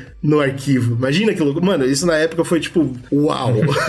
as pessoas não sabiam usar. Não vendeu o Xerox Information System porque as pessoas não entendiam. Ah, puta merda, aí é foda, hein? Pensa no caminho contrário, entendeu? Hoje pra você é óbvio arrastar uma pasta. Pra eles era, era coisa de outro mundo. Não, não, faz sentido arrastar uma página. Mano, só tem um jeito de você conseguir é, fazer isso, cara. É Você nascer num contexto que existe isso. Exatamente, não fazia sentido. É igual você fazer um cara. TikTok, cara. É, você só consegue se Doideira, você né, for cara? geração Z, cara. É isso. É, eu não consigo. Eu claramente não, Não dá consigo. Pra mais, mim o não TikTok dá. é, é não, não impossível. dá, você não consegue enxergar o que é isso. Porque Pô, a gente não consegue mundo. desde o. Snapchat, cara. A gente tá foda, tá ficando velho. É, Não, bicho, sem condições. vai, vai. E aí o que acontece? Como eu comentei, foi um choque muito grande pra época e o preço também era estupidamente caro, porque ainda tinha o periférico do mouse, que era novidade, e acabou não dando certo. Não deu certo pra Xerox. Porque, como eu comentei, esse cast não é sobre quem inventou, mas sobre quem fez dar certo. E aí vem a Apple. A Apple, nessa época, já tava na, na grande carreira de roubar a ideia dos outros. E ele chega e fala: pô, que interessante essa bagaça, essa bagaça aí, vamos fazer a mesma coisa. E dois anos depois da invenção do Xerox Information System, a Apple lança o- a interface gráfica de usuário. E eles dão um nome bonitinho. Eles falam que, ai, nós inventamos a GUI. É a mesma coisa. É a mesma coisa que a Xerox fez dois anos antes. Eles falam, nós inventamos a GUI. E essa aqui é a grande novidade. E a Xerox, né, o rabo entre as pernas, não pôde falar nada. E veja bem, não deu certo também, tá? É importante deixar isso claro. Também falhou. Porque na época que a Apple lança a GUI, tem a resistência do público e tem o preço muito caro por causa dos, dos periféricos. Não funciona, mas a Apple tem investimento. E a Apple tem coragem de ficar tentando bater na tecla até dar certo. E eles lançam de novo, e eles lançam a segunda versão, eles lançam o Macintosh. É importante deixar claro que o Macintosh é a mesma coisa, só que foi refeito e refeito e refeito até vender. Pode crer. E o Macintosh estoura. O Macintosh é a parada mais foda do mundo, explode nos Estados Unidos, faz todo mundo ter computador caseiro, Muito doido todo isso, mundo porque a entender gente como não, funciona. não tem muita noção aqui no Brasil, que a gente teve, obviamente, uma recepção tardia, né, dessa tecnologia, mas não, não, é, não popularizou tanto assim aqui, né, quanto... Mas eu acho que Não, também tem a ver com preço, né? Lá já era caro. Sim, verdade. Sempre É. foi, né, produto Apple sempre foi um produto mais Tem caro, um, né? um vídeo que eu tava vendo esses dias que era o da época que tava começando os, os iPhones, tá ligado? E aí ele comentando, cara, olha o preço que esse miserável tá colocando nesse negócio e o bagulho não tem teclado. Esse cara é maluco, esse cara é completamente maluco, não faz o menor sentido. Como o cara vai mandar um e-mail? Esse cara Foda, tá, é um fracasso. E aí você corta pra hoje e você fala, uau, tá ligado? É meio que isso. Então, tipo, não é à toa que se você for ver essas evoluções de tecnologias comparando o Brasil, por exemplo, com os Estados Unidos, é também é confuso, porque o preço lá já era caro, tá ligado? Imagina É, sim, que sim, quem mas o usava Mac- aqui era tipo, não era o povão, tá? Não era disseminado. Então, e o Macintosh ele consegue abrir as portas, mas como a gente sabe que ladrão que rouba ladrão faz mais sucesso, quem estoura de verdade depois do grande avanço que o Macintosh faz é a Microsoft, né? Que já tinha o DOS, ela já tinha um sistema muito legal e ela nunca perdeu tempo com hardware, né? Ela aprende o que que ela aprende. Ah, então o povo gosta de interface gráfica. Show de bola, vamos fazer um negócio chamado Windows. e eles lançam o Windows. E aí pronto, acabou, né? A dominação completa. O Windows é o maior sistema dos anos 90 e hoje ele é de longe o sistema predominante Cara, o. Windows é, é Ele- bizarro como ele foi um facilitador do acesso, né? Das pessoas. Lembrando que ele é uma cópia da época, é uma cópia da Xerox. É importante Não, sim, isso, sim. claro. Porque se você olha primeiro, se vocês quiserem, pesquisem, tá? Xerox Information System é a mesma coisa. As pastas, o mouse, a lixeira, tudo. É tudo igual. Eles só copiaram De a porra alguma toda. forma, a Microsoft Mas aí que conseguiu emplacar isso, de certa forma, né? Mas Porque a esse... Microsoft então, quem conseguiu primeiro foi a coisinhas, né? Apple. Uma das coisas foi eu vou vender barato, vendendo em- quantidade pra empresas. Isso, Ah, exatamente. Porque a. Apple, a Apple forçava o hardware junto. Exato, porque o negócio do Microsoft personal não. computer, falou assim, tá bom, é personal, mas tá, vamos vender pra empresa, que o cara compra de lote já, aí é mais fácil, e aí vai ficando Aí a popular. positiva. O positivo tava fazendo computador a rodo, mas não tinha sistema operacional. Exato, porque a Apple vendia tudo junto, né? E aí tem uma parada também É. que é interessante a gente pensar que é, você tá trampando lá, você tá trampando com Windows. Você não vai comprar um Macintosh, você não sabe usar. Não vai, velho. Ah, pô, se eu vou comprar pra minha casa, eu vou comprar um Windows, né? Eu acho mais fácil. Isso que eu ia falar, porque, tipo, facilitou muito a maneira de você utilizar, né, o computador e popularizou muito, tá ligado? Então, as pessoas, elas têm intrínseca, intrinsecamente, assim, tipo, o funcionamento de um sistema Windows, né? Mas se você migra, por exemplo, pro Linux, você já, você já Isso fica aqui vai deixar a galera assim. bolada, ainda mais pelo tema, que vai ver a galera que gosta, mas porra, eu acho o Linux horrível demais, velho. Meu Tem Deus. problema na sua opinião. É. Vou dar um truque em vocês agora. Estão preparados? Por que, que o Windows hoje não é o maior sistema operacional? Por que que- qual é outro sistema operacional acima, Acima do Windows, não, fa- não faço ideia, cara. Mas assim, em que sentido? De popularidade, você disse? De mais usado, isso, de popularidade, Caralho. todo mundo usa. Ah, é o Android. Olha Ah, crer, e adivinha, adivinha o que, que é o Android, se não um programa feito no Linux. Olha. Ah, mas qual o problema que não é também, né? Sei lá. Não, então, essa é a parada, cara. O, o Android é a vitória do Linux, Pode cara. crer, Pega essa. Android, Verdade. mano, o Android. Até porque o é, Linux, ele é, você pode, ele é de graça, né? Você pode pegar ele e mexer e fazer o É. que você quiser. Puta, mas isso é E coisa que eu mais porra amo do no Android. Sim. Não, eu acho Pega que essa. ideologicamente o Linux é perfeito, é lindo, lindo demais. ele venceu. Ele venceu. Só não quero um computador com Linux, entendeu? Eu não quero mexer nessa merda. Mas eu acho lindo. Pra quem gosta de, pô, tecnologia, tá estudando, você quer programar, fazer Mano, aprende. É, pô, show de bola, assim. Mas pro meu dia a dia, como eu não quero essa merda na minha vida. Brunão, você entendeu que você tem um Linux no bolso, você entendeu isso? Não, mas aí tudo é Linux, cara. Você tem que entender isso, entendeu? É importante Eu só quero claro que, que mexam, eu quero que peguem o Linux e façam coisas que eu consigo usar de fácil. Eu sou velho, eu quero coisa fácil pra mexer, entendeu? Não quero dificuldade na minha. Assim que a gente consegue fechar, até quem não entende de programação consegue mexer no computador graças a esses É verdade. sistemas. E agora a gente fechou o ciclo. Quem foi que Quem inventou fechou o ciclo, quem fechou o ciclo foi grupo de, da família do WhatsApp, que tem as- os velhos que não sabem usar e fica mandando lá foto de Jesus dando bom dia. Essas porra aí. A gente não falou da internet aqui, mas já tava embutida no meio aí e a gente volta no ciclo, né? Terra plana, Exatamente. essas porra tudo, volta É, a a internet é um erro, a internet é um erro gigante. não só é uma desgraça, como a gente vai falar nada tema, a nossa série de ciência ainda não chegou ao fim, ainda tem várias coisas ter- terríveis que a gente precisa falar, mas eu acho que esse ano o último tema de ciência não é a internet, hein? Sério? Oxi, Eu acho que é outra parada, eu vou deixar em aberto porque eu não lembro. Caralho, ele... Não, Olha, Bruno, fala ali, assim, é eu vou deixar em ciência que- aberto porque é um É uma ciência- É mistério. uma ciência que nem foi inventada ainda, o GG que vai inventar. Não, foi inventada, que tá na agenda aqui, mas eu não vou falar. Agora eu tô vendo, agora eu sei e não vou falar. Ah, meteu agora é mistério. agora. É, agora viu, essa, né? safado. É, agora Teorizem viu. aí e nos amem.